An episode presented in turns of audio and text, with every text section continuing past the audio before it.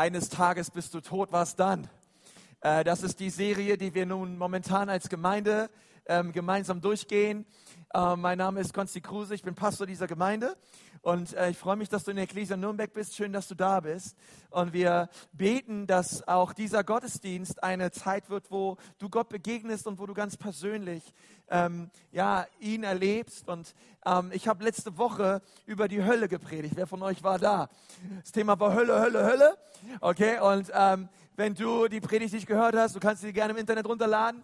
Ähm, aber äh, eine Sache ist klar, Gott möchte nicht, dass irgendein Mensch in die Hölle kommt okay, sondern Gott, ist, Gott sandte seinen Sohn Jesus, damit wir errettet werden. Und die Bibel sagt, äh, die Bibel sagt, dass der Wille Gottes ist, ist, dass alle Menschen errettet werden und zur Erkenntnis der Wahrheit kommen. Und, ähm, das finde ich so ähm, toll an unserem Gott. Und heute bei, ähm, in dieser Predigt möchte ich gerne über den Himmel, über den Himmel reden. Okay, der schönste, der schönste Ort, äh, den es gibt. Und ich, ich dachte mir so, hey, ich weiß gar nicht, wie kann ich meine Freude Ausdruck verleihen? Wie kann ich, Gott, wie kann ich angemessen über den Himmel predigen? Ich meine, was soll ich tun? Gott, soll ich die Tapeten von der Wand kratzen? Soll ich hier Purzelbäume schlagen? Soll ich Stage Diving rein einfach und mich freuen? Und Gott, was kann ich tun? Einfach um, um, um euch so zu sagen, hey, der Himmel ist der schönste Ort, den es gibt. Und, ähm, und ich möchte, ich, ich habe mir so überlegt in der Vorbereitung, hey, ähm, und das macht man meistens so als Pastor, man schaut so ältere Predigten durch. Ich habe mir so überlegt, hey, wann habe ich das letzte Mal über den Himmel gepredigt? Und habe so ein bisschen geguckt ähm, in meinem, äh, äh, bei Mac so äh, rechts oben, da gibt es so, ein, so eine Lupe, da kannst du raufklicken, dann gibst du Himmel rein und dann kann ich mir meine ganzen Textdokumente durchschauen. Und ich habe gesehen, ja, ab und an habe ich mal den Himmel erwähnt oder so, aber ich habe noch nie über den Himmel gepredigt. Erstmal Buße getan habe gesagt, Herr Jesus, heute hole ich alles nach, ich verspreche es dir. Herr, die Ecclesia Nürnberg muss unbedingt wissen, Gott, dass du einen herrlichen Ort für sie vorbereitet hast. Und ähm, dieser Ort ist so herrlich. Und, ähm, und äh, warum wir diese Predigtserie machen, ist, ähm, weil ich glaube, dass das wichtig ist, dass wir uns immer mehr bewusst werden, dass dieses Leben auf dieser Erde sehr, sehr kurz ist. Im Vergleich zur Ewigkeit ist dieses Leben auf dieser Erde so doll kannst du deine Finger gar nicht zusammendrücken, so kurz. Und, und die Bibel sagt es immer wieder, hey, lass uns weise sein, lass uns ähm, die Zeit richtig leben auf dieser Erde, weil es ist eine kurze Zeit, die wir haben. Und dann ist es den Menschen gegeben, einmal zu sterben und dann das Gericht. Und, ähm, und was ich so liebe ist, hey, Gott hat jeden Menschen anders gemacht. Ähm, auch der Himmel, ich werde darüber später, später reden, es wird ein internationaler Ort sein. Ein Ort mit vielen Menschen aus allen Völkern, aus allen Stämmen. Äh, schwarze, weiße, gelbe, grüne, alle werden da sein und wir werden Gott preisen und ihn anbeten. Ähm, aber es gibt eine Sache, und so unterschiedlich uns Gott, Gott gemacht hat als Menschen, es gibt eine Sache, die haben wir alle gemeinsam. Wir werden alle sterben. Jeder hier, der meine Stimme hört. Und auch ich, der ich rede. ähm, wir werden alle sterben. Und ähm, du kannst der größte Atheist sein und hier sein, aber auch du musst zugeben, wir alle werden mal sterben. Und es ist egal, in welche Religion du glaubst, wir alle werden mal sterben. Und die Frage ist, was kommt dann? Und, ähm, und heute möchte ich darüber reden, dass Gott für die, die ihn lieben, einen Ort vorbereitet hat, der Himmel. Und dieser Himmel wird herrlich sein. Und, ähm, und es gibt so viele Schriftstellen darüber, aber ich möchte anfangen mit einer Schriftstelle aus 2. Korinther 5, Vers 1. Und dort sagt Paulus etwas zu den Korinthern, was sehr wichtig ist. Ähm, und ich lese mal vor, denn wir wissen, dass wenn unser irdisches Zelt abgebrochen wird, und mit dem irdischen Zelt meint er unser Körper, meint er unser Leben, wird abgebrochen, wir einen Bau von Gott haben, ein Haus, nicht mit Händen gemacht, das ewig ist im Himmel. Okay, und was Paulus sagt hier zu den Korinthern, hey, euer irdisches Zelt wird irgendwann abgebrochen. Sag mal zu deinem Nachbarn, du bist ein Zelt. Also die Bibel hat viele, ich möchte sagen, die Bibel hat viele tolle, ey, wir sind Kinder Gottes und ey, die Bibel hat tolle Verheißungen, aber die Bibel sagt auch eins über dich, du bist ein Zelt. Und ich muss dir ehrlich was sagen, ich hasse Campen. Ey, ich weiß nicht, es tut mir leid, wenn ich deine Gefühle jetzt beleidige, aber ähm, ich habe äh, äh, äh, viel Zeit in meinem Leben bereits in Jugendarbeit verbracht und wir sind im Sommer immer los. Zelten und die allermeiste Zeit war ich mit meinem Cousin in meinem Zelt und er ist ein passionierter äh, Zelt, äh, und er liebt Zelten und ähm, und ich weiß noch immer, wir sind morgens aufgestanden, er hatte dicke, angeschwollene Augen und gesagt, Konsti, weißt du, ähm, dein Schlafsack sind da Down drin, ich habe eine Down-Allergie. Und ich habe gesagt, du Stefan, ich glaube nicht. Da sind keine Down drin. Ich war jeden Tag so aufgewacht mit dicken Augen. Und, und das Problem war, er hat immer ausgesucht, wo unser Zelt, wo wir unser Zelt aufbauen. Und ich weiß auch nicht, er hatte irgendwie eine Gabe für, dass immer, wenn es geregnet hat, sich das ganze Wasser auf dem Campingplatz genau unter unserem Zelt gesammelt hat. Okay, ich kam mir auf meiner Isomatte ständig vor wie auf einem Wasserbett. Und unser Zelt war ständig, ich war Gott dankbar, dass es Heringe gab, weil sonst würden wir permanent davon, wir wären immer davon geschwommen. Äh, wir würden morgens aus dem Zelt rauskommen und wir wären an einem völlig anderen Ort.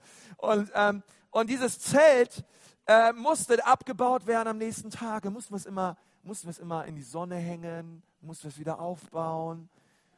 Es ist wieder geregnet, dann mussten wir es wieder trocknen und so weiter. Und so ging es irgendwie die ganze Zeit. Und ich bin immer, nach, ich hasse Zelte. Ich hasse Moskitonetz, ich hasse Moskitos, ich, ich hasse dieses Geräusch schon von diesem Zelt und diese, diese Isomatte und diesen Schlafsack und ich schwitze ständig drin und wenn ich nicht drin schwitze, friere ich und es gibt nie die richtige Temperatur und es ist einfach schlimm, schlimm. Und jetzt sagt die Bibel, dass ich ein Zelt bin. Okay, und was die Bibel damit meint ist, das ist wichtig, ist, hey, auch, auch du wirst eines, auch, auch, auch dein Zelt wird mal abgebrochen werden. Dein Zelt wird mal abgebaut werden. Ja, äh, das bedeutet, alles, was du an dir siehst, wird irgendwann nicht mehr sein. Ähm, und das finde ich krass. Und ich denke so, hey, ähm, ich meine, ich, ich kenne keinen, der sagt, hey, ähm, komm, wir gehen mal los und es gibt da Zelte aus dem 17. Jahrhundert, komm, wir schauen uns die mal an, die sind antik und die sind ganz alt und so weiter. Ähm, sondern was Paulus hier sagt, ist, hey, wir haben eine Behausung, ein richtiges, eine Behausung. Okay, es gibt antike, herrliche antike Gebäude, ähm, die Leute sich anschauen, auch in Nürnberg.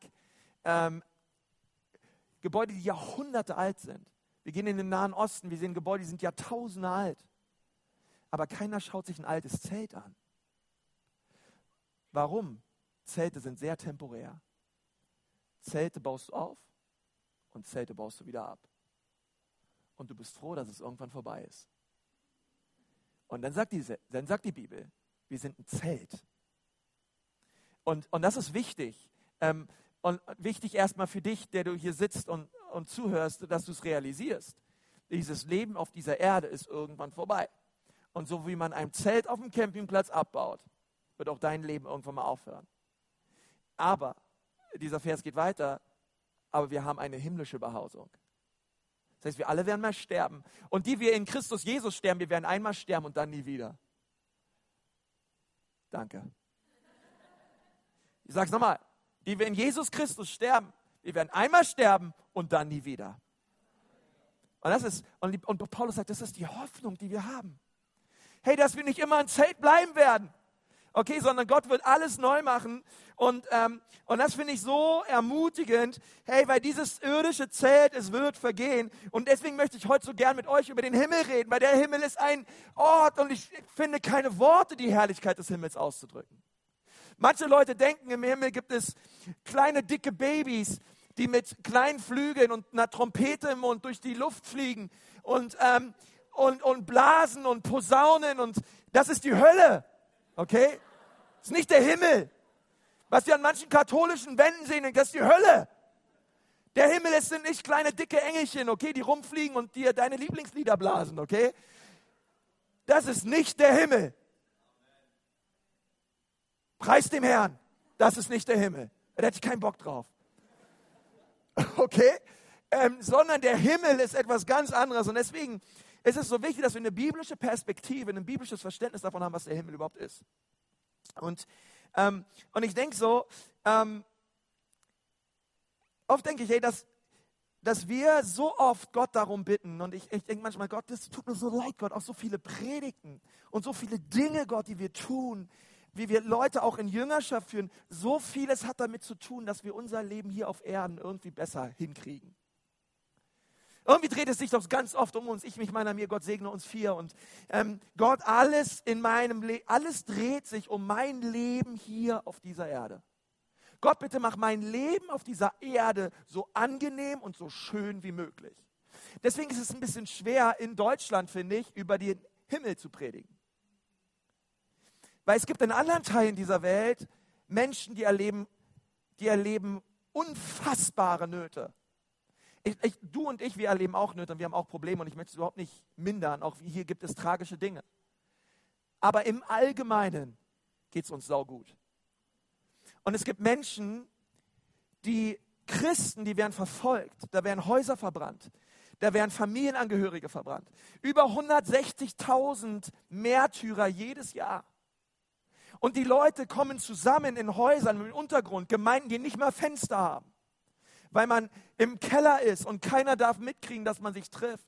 Sich an die Hände nehmen und sie haben eine Hoffnung. Eines Tages sind wir im Himmel. Alles Leid, aller Schmerz, alles wird auf. Unsere Hoffnung ist der Himmel. Und ich habe manchmal so das Gefühl, in der westlichen Welt, uns geht es mehr darum, hey Pastor, erzähl mir, wie, wie, wie kann ich hier so schön wie möglich auf dieser Erde leben? So bequem wie möglich, mit allem, was so dazugehört. Wie kann Gott mein Leben auf dieser Erde besser machen? Angenehmer machen? Und am besten würden wir irgendwie im Schaukelstuhl auf einer Veranda in, in einem Haus auf Sylt ähm, mit einem Golden Retriever an der Seite, den wir streicheln und betätscheln. Am liebsten wollen, dass Gott uns mit einer Feuerkutsche abholt bis in alle Ewigkeit. Amen. Gott macht mein Leben auf dieser Erde angenehm und bequem. Und ich möchte dir eins sagen, und gleich werde ich anfangen zu predigen. Die größte Hoffnung, die es gibt, ist die zukünftige. Und ich denke so, viele ältere Geschwister manchmal, ähm, meine Oma und so ältere Leute, die ich auch kenne, ähm, die haben das manchmal mehr verstanden als viele so jüngere Christen. Ähm, ich weiß noch, ähm, meine, ähm, meine Eltern, immer wenn wir in Urlaub gefahren sind, wir haben ständig im Auto irgendwelche Spielchen gemacht, weil die Kinder mussten irgendwie mal beschäftigt werden und so. Und ähm, was wir ganz viel gemacht haben, ist, wir haben ganz viel miteinander gesungen. Wem, wer macht das auch? Ganz viele, so, ne? Ja, Immer gesungen, gesungen, gesungen. Was wir ganz viel gesungen haben, waren richtig alte Choräle. Okay, so richtig. Weiß, wenn nicht weißt, was ein Choral ist, ist ein altes Lied. Okay, eine Hymne. Okay, etwas richtig Altes von früher. Und ich kann den Pfingstjubel hoch und runter singen. Okay, ganz viele Lieder, die ich liebe. Und wenn du nicht weißt, was Pfingstjubel ist ein altes Hymnenbuch und ähm, mit tollen Chorälen drinne und mit Liedern drinne. Und ich, ich finde es so krass, ich würde fast, fast die aller, aller, aller, allermeisten Lieder in diesen Büchern handeln von der Ewigkeit im Himmel. Es geht ständig darum, Jesus, eines Tages werden wir bei dir sein. Was für eine große Herrlichkeit. Zum Himmel schaue ich empor, wo man nicht preisen will. Gott, da wird in mir die Sehnsucht kund. Gott, du stelltest mich auf höheren Grund. Ich schaue zum Himmel. Ich schaue weg von der Erde. Ich schaue weg von meinen Problemen. Ich schaue zum Himmel empor. Und wenn ich zum Himmel empor schaue, oh, da kommt eine Hoffnung in mein Herz. Oh, da kommt eine Erwartung in mein Herz, dass dieses Zelt nicht das letzte Wort hat, sondern ich eine Behausung habe bei Gott. Gibt es irgendeinen in diesem Raum, den das begeistert? äh, weil ich möchte sagen, wenn ich nicht der, oh, Herr Jesus. Und ich habe mal für euch, ähm, ich habe mir für euch einen ein Text rausgesucht von Paul Gerhardt. Ähm, und er hat über diese zukünftige Herrlichkeit geschrieben. Und dieses Lied heißt, ich bin ein Gast auf Erden. Irgendwem bekannt? Amen, Amen, Amen. Okay, der Rest. Ich bin ein Gast auf Erden. Ich habe euch mal ähm, ich euch mal diesen Text mitgebracht. Ähm, ich lese ihn euch mal vor. Ich bin ein Gast auf Erden und habe hier keinen Stand. Der Himmel soll mir werden, da ist mein Vaterland. Hier reise ich bis zum Grabe, dort in der ewigen Ruhe ist Gottes Gnadengabe, die schließt all Arbeit zu. So will ich zwar nun treiben mein Leben durch die Welt, doch denke ich nicht zu bleiben in diesem fremden Zelt. Sagt mal alle, ich bin ein Zelt. Okay. Ich wandere meine Straße, die zu der Heimat führt, da mich ohne alle Maße mein Vater trösten wird. Paul Gerhard brauchte Trost. Fast alle seine Kinder sind gestorben, außer eins, und auch seine Frau ist gestorben. Und er hat Lieder geschrieben zur Ehre Gottes. Und sein Trost war der Himmel. Meine Heimat ist dort droben, da aller Engel Schar den großen Herrscher loben, der alles ganz und gar in seinen Händen träget und für und für erhält, auch alles hebt und leget, wie es ihm wohlgefällt. Zudem steht mein Verlangen, da wollte ich gerne hin, die Welt bin ich durchgangen, dass ich fast müde bin. Je länger ich hier walle, je weniger finde ich Freud, die meinen Geist gefalle, das ist mein Herzensleid. Du aber meine Freude, du meines Lebenslicht, du ziehst mich, wenn ich scheide, hin vor dein Angesicht, ins Haus der ewigen Wonne, da ich stets freudenvoll, gleich wie die helle Sonne mit anderen leuchten soll. Das finde ich so, so powerful. Ähm, so diese Texte zu lesen und, und das zu verstehen, hey, sie hatten eine Hoffnung, egal was kommen mag. Eine Hoffnung war da. Und, und ich denke so manchmal, hey, wenn bei uns was nicht funktioniert, wie wir es wollen, ähm, dann ähm, bricht bei uns die Welt zusammen, dann werden wir depressiv, dann wissen wir nicht weiter, ähm, weil unsere Hoffnung, wenn wir ehrlich sind, ganz oft ist diese Erde. Unsere Hoffnung ist diese Erde und unsere Hoffnung ist das, was wir hier auf dieser Erde erleben. Und wenn das, was auf dieser Erde wir erleben und was wir uns hier aufbauen und so weiter, zusammenfällt und nicht funktioniert, wie wir meinen, ähm, brechen wir zusammen. Und Leute, die solche Texte geschrieben haben, die haben gesagt, ja, auch wenn alles zusammenbricht in meinem Leben, habe ich doch noch eine Hoffnung. Jesus Christus, mein Herr und mein Erlöser. Und dieses Leben hier ist nicht meine Ewigkeit, sondern Gott hat was Herrliches für mich bereitet. Und, und deswegen ähm, glaube ich, leben viele Menschen ein glücklicheres Leben als viele Leute in, in Westeuropa, obwohl sie viel weniger haben, weil sie eine Hoffnung haben, weil sie den Himmel sehen. Und sagen, Jesus, bei dir werde ich sein, mein Leben lang, in deiner Herrlichkeit. Und ich glaube, dass der Mensch, der seine Hoffnung auf die Dinge dieser Welt richtet, ähm, er wird enttäuscht werden, immer und immer wieder. Aber wenn wir unsere Hoffnung auf den Himmel richten, dann, hey, dann, dann werden wir glücklich sein, denn die Hoffnung dieses Menschen, der das tut, ähm, ist es, von der Erde erlöst zu werden. ist es ja genau, eines Tages bei Gott zu sein. Und ich möchte mit uns über fünf Dinge reden, ähm, die den Himmel ausmachen.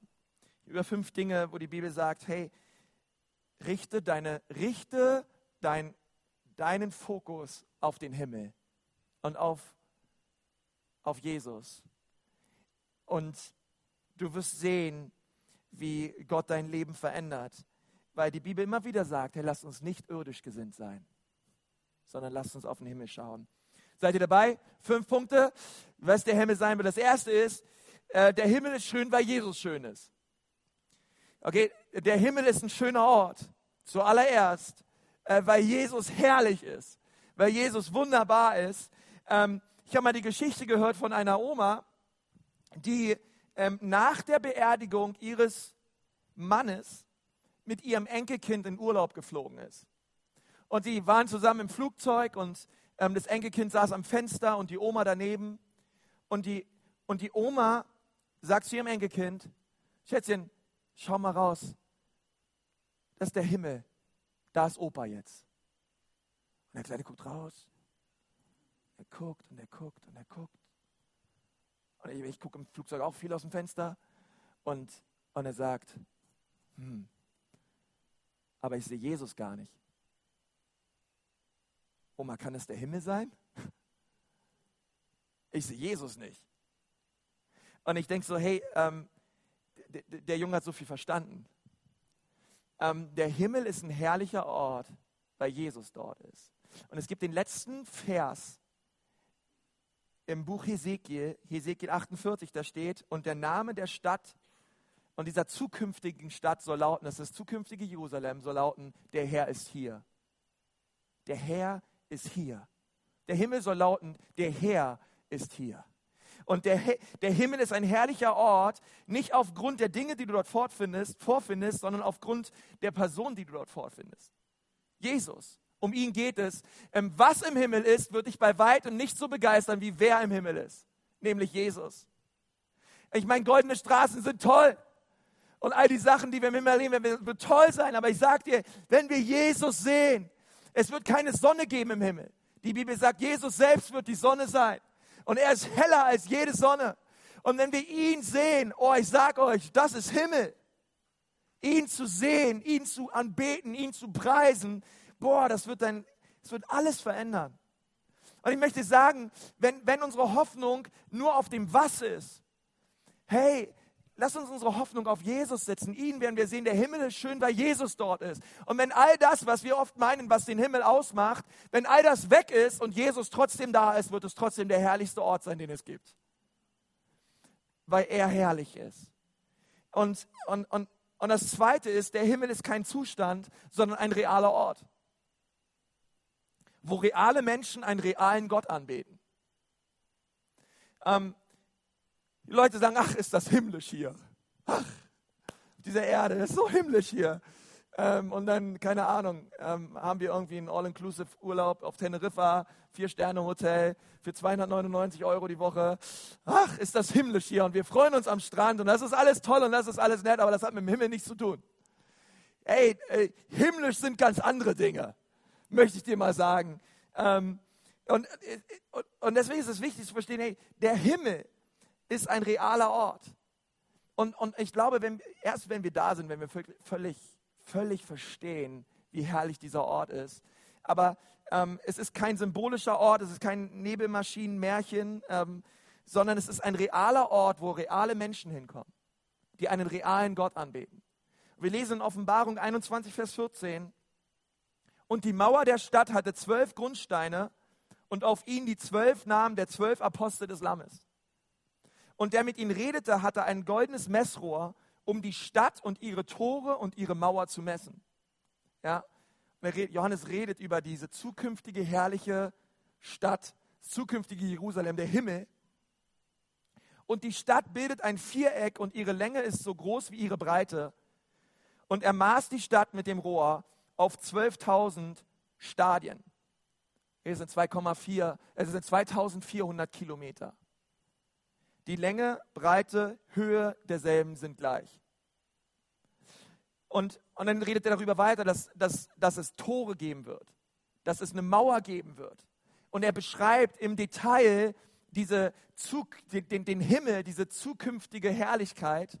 Und ich denke mir so, warum, warum beschreibt Johannes das so detailliert? Weil er dem Leser sagen möchte, hör zu, der Himmel ist ein realer Ort. Es ist ein ganz realer Ort wo Leute hinkommen werden. Und das ist wichtig. Ähm, es ist ein echter Ort. Und das Dritte ist, der Himmel ähm, ist ein internationaler Ort. Ein Ort, wo viele Menschen aus vielen verschiedenen Nationen zusammenkommen werden und Gott preisen werden. Und ähm, ungeachtet von Sprache und von Hautfarbe und sozialen Hintergründen, ey, die Bibel, die, die, der Himmel wird ein sehr bunter Ort sein voll mit Menschen, die Jesus lieben. Und viele Leute meinen, hey, ähm, wenn, wir, wenn wir im Himmel sind, dann, keine Ahnung, manchmal denken wir, hey, dann, dann, dann liegen wir den ganzen Tag auf dem Angesicht und beten an. Ich glaube, wir werden anbeten, ganz ohne Frage. Ähm, aber ähm, was wir auch machen werden, ist, wir, wir, wir werden ganz viel Gemeinschaft haben mit Gott. Ganz viel Gemeinschaft haben mit Gott. So wie Gott Gemeinschaft hatte mit Adam und Eva im Paradies sehnt sich Gott nach dem Menschen, um Gemeinschaft zu haben mit ihm. Es steht in Offenbarung 22, 22 ähm, äh, 21, Vers 3, und ich hörte eine laute Stimme aus dem Himmel sagen, siehe da, die Hütte Gottes bei den Menschen, und er wird bei ihnen wohnen, und sie werden sein Volk sein, und Gott selbst wird bei ihnen sein, ihr Gott. Oh, die Hütte Gottes bei den Menschen mit einer Absicht, Gott möchte mit dem Menschen sein. Manchmal denken wir, hey, da im Himmel, keine Ahnung, da, da, da rekrutiert sich Leute, die herscharen, damit sie ihm äh, bis in alle Ewigkeit dienen. Hey, Gott, Gott hat sich ähm, Geschöpfe kreiert, die ihm bis in alle Ewigkeit dienen. Und das sind die Engel. Sie dienen Gott in alle Ewigkeit. Aber Gott hat einen Ort gemacht für uns, Menschen, wo wir mit ihm zusammen sein dürfen. Wo er, wo er unser Gott ist und wo, ihr, wo wir sein Volk sind. Und das ist der Himmel. Ein Ort, mit, wo wir Gemeinschaft haben werden mit Gott. Und es steht in Offenbarung 22, Vers 2, inmitten ihrer Straße und zu beiden Seiten des Stromes den Baum des Lebens, der zwölfmal Früchte trägt und jeden Monat seine Frucht gibt. Und die Blätter des Baumes dienen zur Heilung der Völker. Die ganzen Völker, die da sein werden, sie werden, hey, sie werden Heilung erleben in der Gegenwart Gottes. Ich habe mal jemanden erlebt, ähm, mit dem habe ich über den Himmel geredet. Und er hat gesagt, naja, der Himmel, schon will ich dahin, aber es war so ein Franke. Und er meinte, ähm, aber hoffentlich sind keine, sind, sind, sind keine äh, Bayer da. Ja, hoffentlich sind keine Leute aus Bayern dort im Himmel. Habe ich zu ihm gesagt, du keine Sorge, mit der Haltung kommst du eh nicht in den Himmel. Ja, äh, alles gut. Äh, und, wir, und, versteht ihr, Gott, Gott liebt Nationen. Gott liebt Unterschiedlichkeit. Gott liebt verschiedene Sprachen. Und Gott liebt es, wenn aus allen Völkern und Nationen Leute zusammenkommen und Gott preisen. Ich liebe es auch so an unserer Gemeinde, dass unsere Gemeinde so international ist. Irgendwer noch dabei, der das Tour findet. Ist, ich liebe das so sehr. Das vierte ist, im Himmel wird es keine Apotheken, keine Taschentücher, keine Ängste geben. Ähm, ja, Offenbarung 21, Vers 4. Und Gott wird abwischen alle Tränen von ihren Augen und der Tod wird nicht mehr sein. Noch Leid, noch Geschrei, noch Schmerz wird mehr sein, denn das Erste ist vergangen. Und Gott richtet das Zweite auf, den Himmel. Preis dem Herrn, es gibt keine Apotheken im Himmel. Es gibt kein Leid im Himmel. Es gibt keine Krankenhäuser, keine Krankenschwestern, keine Ärzte, keine Rezepte, keine Notaufnahmen. Es wird keinen Schmerz mehr geben. Ähm, es wird keine Schmerztabletten mehr geben. Es gibt so viele Leute hier auf dieser Erde, sie, auch so viele Christen, sie, sie, ähm, sie brauchen Schmerztabletten, weil sie es anders nicht aushalten. Hey, und es ist, wie, wie powerful ist auch, auch so dieses, oh, diese, diese Hoffnung, hey, ich werde die nicht mein Leben lang nehmen, nicht bis in alle Ewigkeit. Sondern es gibt einen Ort, wo es kein Leid gibt. Es, gibt, es wird einen Ort geben, da gibt es keine Schmerzen, da gibt es keine Krankheit, ähm, äh, da gibt es keine Taschentücher, Gott wird alle Tränen abwürschen. Es gibt keine Beerdigung, keine Särge, keine Begräbnisse, keine Bestatter. Es wird keinen Tod mehr geben. Es gibt keine plötzlichen Kindstode. Es gibt kein Wein. Es gibt keine Schreikrämpfe, sondern du stirbst einmal und nachdem du gestorben bist, wirst du auferstehen und dann wirst du bis in alle Ewigkeit leben. Und es wird niemals, niemals, niemals, niemals, niemals, niemals, niemals mehr aufhören und wir werden in der Gegenwart Gottes sein und wir werden es lieben und wir werden Jesus anbeten. Und Gott hat uns eine Wohnung bereitet. Es wird keine Umzüge mehr geben. Ich habe überlegt, ich, ich bin bis jetzt in meinem Leben viermal umgezogen. Okay, und manche von euch, da denken, ja, da kann ich nur drüber lachen, ich bin 40 Mal umgezogen. Äh, ich würde dir sagen, im Himmel gibt es keine Umzüge. Okay, sondern es gibt eine Wohnung, die hat Gott für dich vorbereitet. Und du wirst sie lieben. Und Gott ist dabei, ähm, sie vorzubereiten für dich.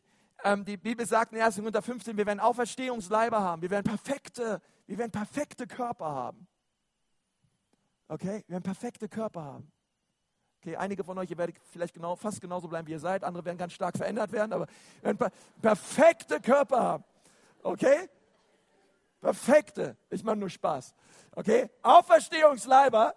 Ähm, und, und es wird einfach ein, ein, der, es wird der perfekte Ort sein.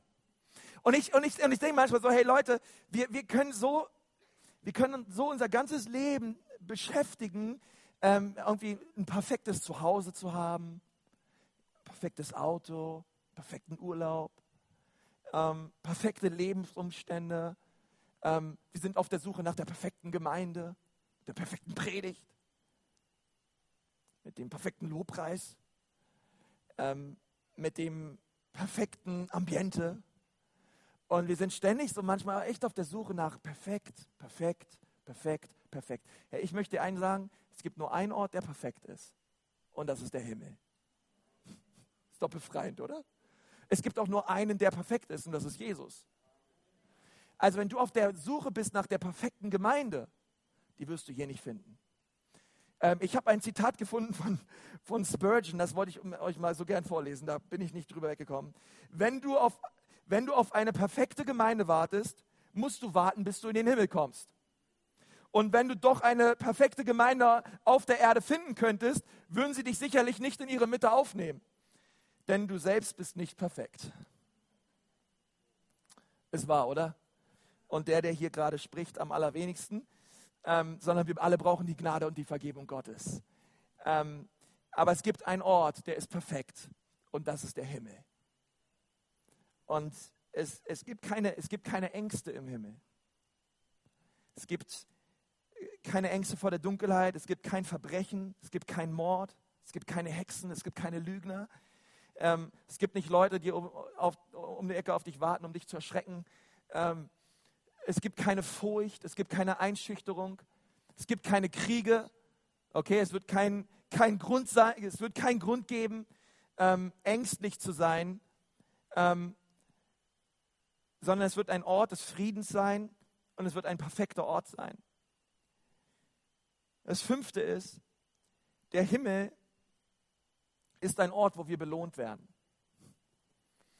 Ähm, an diesem Ort geht es nicht darum zu leisten und sich abzumühen und ähm, immer mehr zu tun, sondern der Himmel ist der Ort, wo wir belohnt werden. Ähm, Offenbarung 22, Vers 12. Siehe, ich komme bald und mein Lohn mit mir, um einem jeglichen zu vergelten, wie sein Werk ist. Ähm, Gott, Gott, bewahrt eine Belohnung für dich auf im Himmel. Ähm, und, und, und ich, natürlich glaube ich, dass Gott uns immer hier auf dieser Erde auch belohnt. Ähm, aber ich glaube, dass Gott auch manchmal sagt, hey, manche Belohnung, äh, glaub, glaub mir, du willst sie jetzt gar nicht haben. Warte, bis du im Himmel bist da habe ich eine Belohnung für dich bereitet. Da habe ich Lohn für dich. Wie gesagt, dass wir vor dem Richterstuhl Christi sein werden, wo es nicht darum gehen wird, ob wir in den Himmel oder in die Hölle kommen als Nachfolger Jesu, ähm, sondern wo es darum gehen wird, wie, wie dein Himmel aussieht, wie deine Belohnung aussieht, wie, deine, wie, wie Gott dich belohnen wird. Und Gott wird zu jedem seiner Kinder sagen, schau her, das habe ich für dich. Ich belohne dich, ich beschenke dich. Und er, und er belohnt uns ähm, dafür, weil wir ihn liebten. Er belohnt uns dafür, weil wir ihn angebetet haben. Er belohnt uns dafür, weil wir ihm gedient haben. Und, ich, und ehrlich gesagt, ich, ich, ich weiß gar nicht, wie das werden soll, wenn man eines Tages vor Gott steht und Gott sagt, hey Konsti, boah, toll, dass du da bist. Und, ähm, und, und man ist im Himmel und, und Gott belohnt einen. Ich meine, ich kann mir vorstellen, dass man beschämt ist dafür, dass Gott einen belohnt. Ich weiß nicht, Gott belohnt einen und ich würde, keine Ahnung, vielleicht sagen hey, Gott, Gott, du belohnst uns. Gott, Gott, Gott, was haben wir getan? Und wenn wir aufs Kreuz schauen, Gott, Gott, Gott, was haben wir schon getan? Gott, du, du hast uns beschenkt. Du hast uns vergeben. Du gabst deinen einzigen Sohn für uns, Gott. Und, und, und, und trotzdem belohnt er uns. Das finde ich, find ich stark. Dass Gott uns trotzdem belohnt. Ähm, und das berührt so mein Herz. Und, und, und, ehrlich gesagt, wenn all das wahr ist, wenn der Himmel so ein, so ein herrlicher Ort ist, ähm, wo wir zusammen sein werden, hey, wie können wir darauf Antwort geben? Was, was können wir tun, um unseren Fokus im Alltag auf den Himmel zu richten? Was können wir tun, um, ähm, um zu sagen, Gott, mein, ehrlich gesagt, Gott, ich möchte meinen Fokus wegrichten, Gott, von diesen ganzen irdischen Dingen, Gott. Ich bin da oft so drin gefangen, Herr. Gott, was kann ich tun, um eine Ewigkeitsperspektive zu haben? Gott, was kann ich tun, um ähm, dahin zu kommen, dass ich das sehe, Gott, was du zukünftig für mich vorbereitet hast. Und da möchte ich euch zwei Dinge zum Schluss noch sagen, die wir tun können, praktisch ähm, in unserem Leben, um diese Perspektive zu bekommen. Und das allererste ist, ähm, erkenne, um was es wirklich geht. Erkenne, um was es wirklich geht. Ähm, lass uns wirklich erkennen, dass dieses Leben, was wir haben, ein sehr kurzes Leben ist. Und, und, und sagen, Gott, Gott, bitte hilf mir, das Allerbeste aus der Zeit zu machen, Gott, die du mir schenkst, hier auf Erden. Gott, hilf mir bitte, mein Leben nicht zu verschwenden. Und, und ich glaube, dass der Teufel richtig gut ist darin, unseren ganzen Zeitplan zu füllen mit guten Dingen. Aber es sind oft die guten Dinge, die uns abhalten vom Besten. Und das Allerbeste ist Jesus. Das Allerbeste ist, eine himmlische Perspektive zu haben. Und es sind gar nicht schlechte Dinge, ähm, aber äh, versteht ihr, ich rede über Serientermine.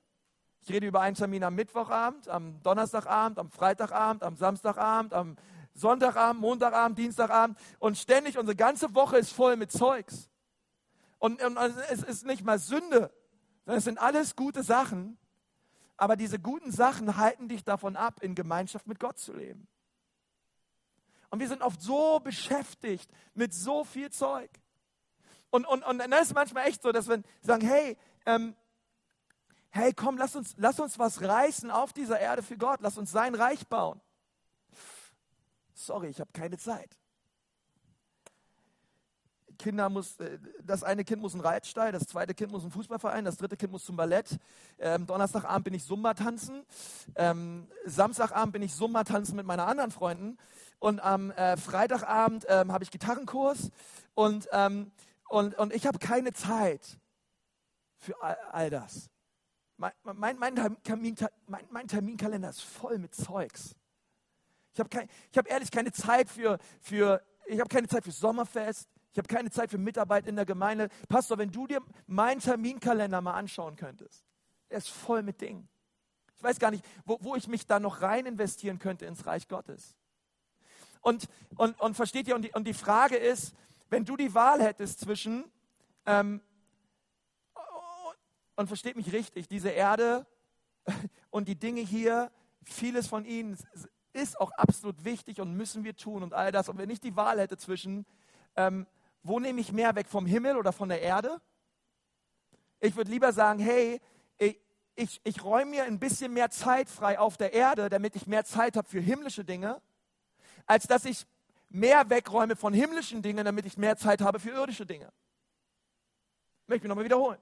Lieber mache ich mir Zeit, lieber, lieber, lieber überlege ich mir, wie kann ich mir Zeit freiräumen von den irdischen Dingen, die ich habe, die alle gut sind, aber ähm, voll sind und ich habe keine Zeit mehr für die himmlischen Dinge.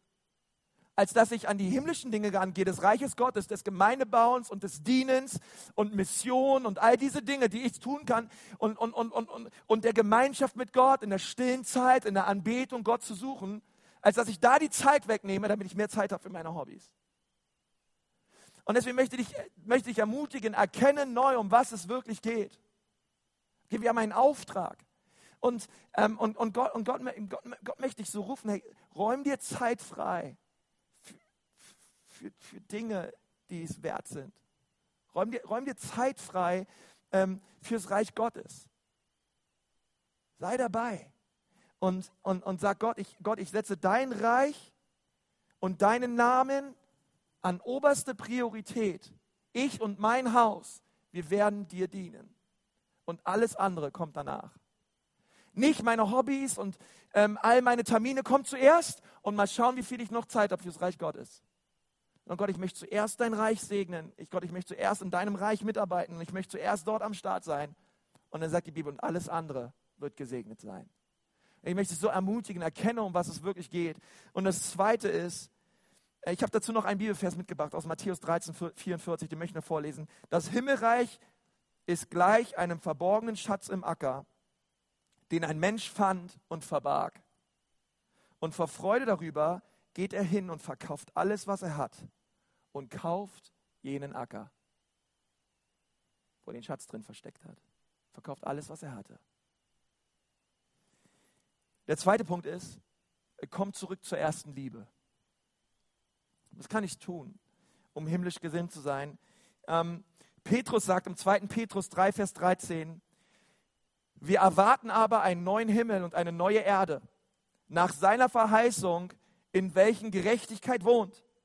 Darum, Geliebte, weil ihr solches erwartet, so befleißigt euch, dass ihr unbefleckt und tadellos vor ihm in Frieden erfunden werdet. Okay, und was, ähm, und was wir hier lesen ist, hey, wir erwarten einen neuen Himmel. Ähm, Gott, Gott hat ihn uns verheißen und lasst uns deswegen ähm, unbefleckt und tadellos und im Frieden leben mit Gott. Unbefleckt leben mit Gott. Was kann ich tun, um mich vorzubereiten auf das, was kommt? Hey, ich kann, ich, ich kann sagen, Gott, ich möchte unbefleckt leben vor dir. Ich meine, Flecken sind eh nicht so cool, oder? Ähm, kennst du das, wenn du manchmal mit einem Flecken irgendwie rumläufst und du weißt gar nicht, dass du ihn hast? Ich hasse das, wenn Leute kommen und sagen, Konsti, guck mal hier und ich gucke runter und machen sie an der Nase so hoch, ja? Ähm, so manche Flecken so, die man so hat und keine Ahnung, Dreck unter den Fingernägeln oder ähm, und, und die Flecken, die, die die Bibel hier meint, sind, sind Sünden in unserem Leben, sind, ähm, ist Unreinheit, ist Schuld, ähm, sind falsche Gedanken, sind Lästereien, ist Neid, ist Stolz, Bitterkeit, Unvergebenheit, all diese Dinge, mit denen wir uns beflecken können. Und dann sagt die Bibel, wenn wir, wenn wir unsere Schuld bekennen, wenn wir unsere Flecken bekennen, ist er und gerecht, dass er uns die Schuld vergibt und uns reinigt von aller Ungerechtigkeit. Was kann ich tun? Ich kann Gott bitten, dass er mich reinigt. Gott, ich möchte, ich, Gott, ich weiß, ich bin noch hier auf dieser Erde, Gott, aber ich möchte rein leben vor dir und mit dir.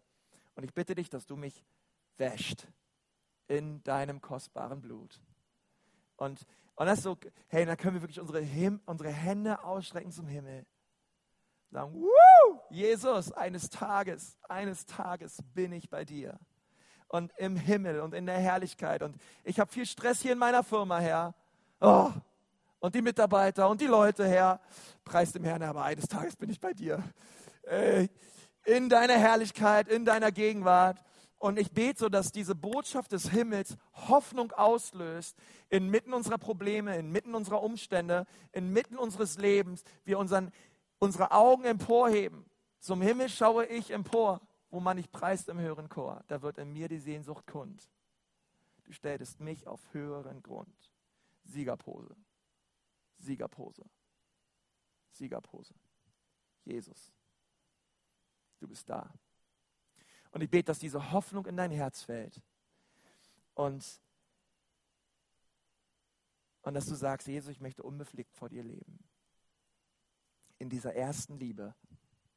Und ich möchte erkennen, dass wir einen Auftrag haben.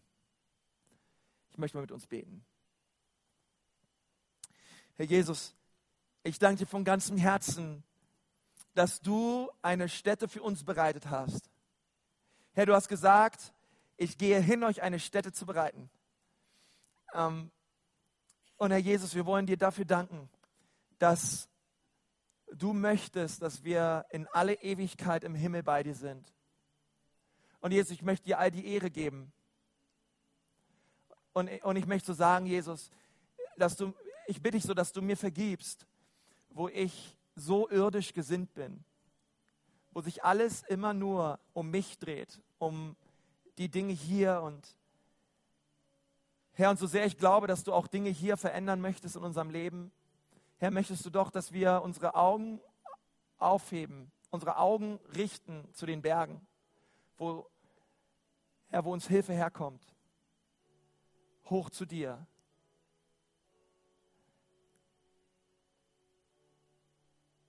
Herr, und wir wissen, dass dieses Zelt abgebrochen wird und dass wir eine Behausung haben bei dir. Und wir wollen dir dafür danken von ganzem Herzen. Und ich möchte dich fragen, während du hier sitzt, was sagt der Heilige Geist dir durch diese Botschaft? Sag einfach mal Gott fragen, Gott, was möchtest du mir durch diese Predigt sagen? Was ist deine Botschaft heute Morgen für mich?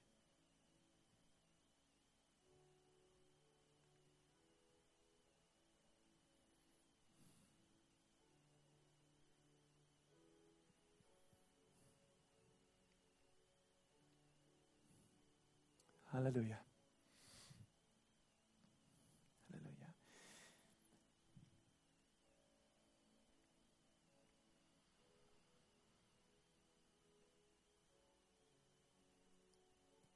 Eines Tages bist du tot. Was dann?